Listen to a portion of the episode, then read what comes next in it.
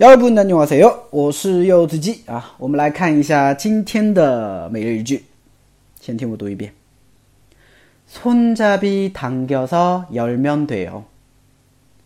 손잡이당겨서열면돼 요。 손잡이당겨서열면돼 요。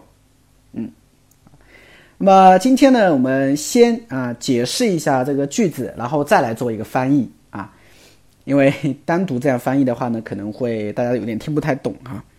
好，首先我们来解释一下这个句子啊。손잡 이， 손잡 이， 손잡이呢，它是손加上了一个잡이变化过来的啊，合成的。那么손呢，它是手的意思，잡이的原型呢是잡다抓，所以连起来손잡다就是抓手，对不对啊？那么它的名词形 冲茶臂就是抓手的地方那我们翻译成把手。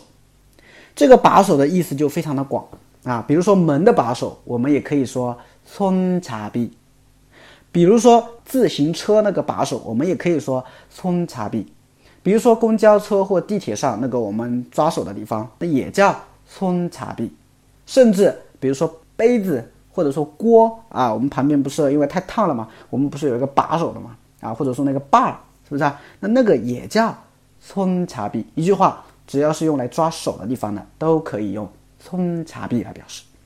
所以松茶臂这个单词注意了。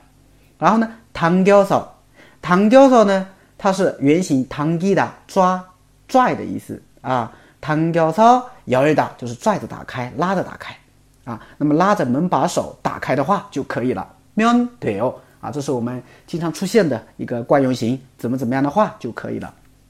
所以连起来整个句子就是拉着把手打开的话就可以了。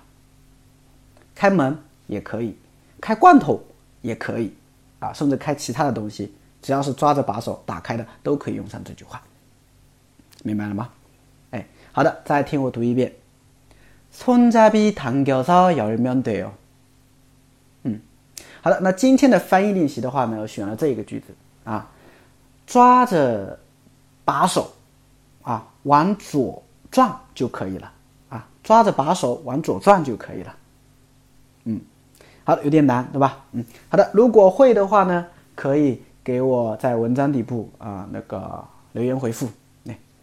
好的，那么更多的每日一句可以关注，这就是韩语啊，我是柚子鸡。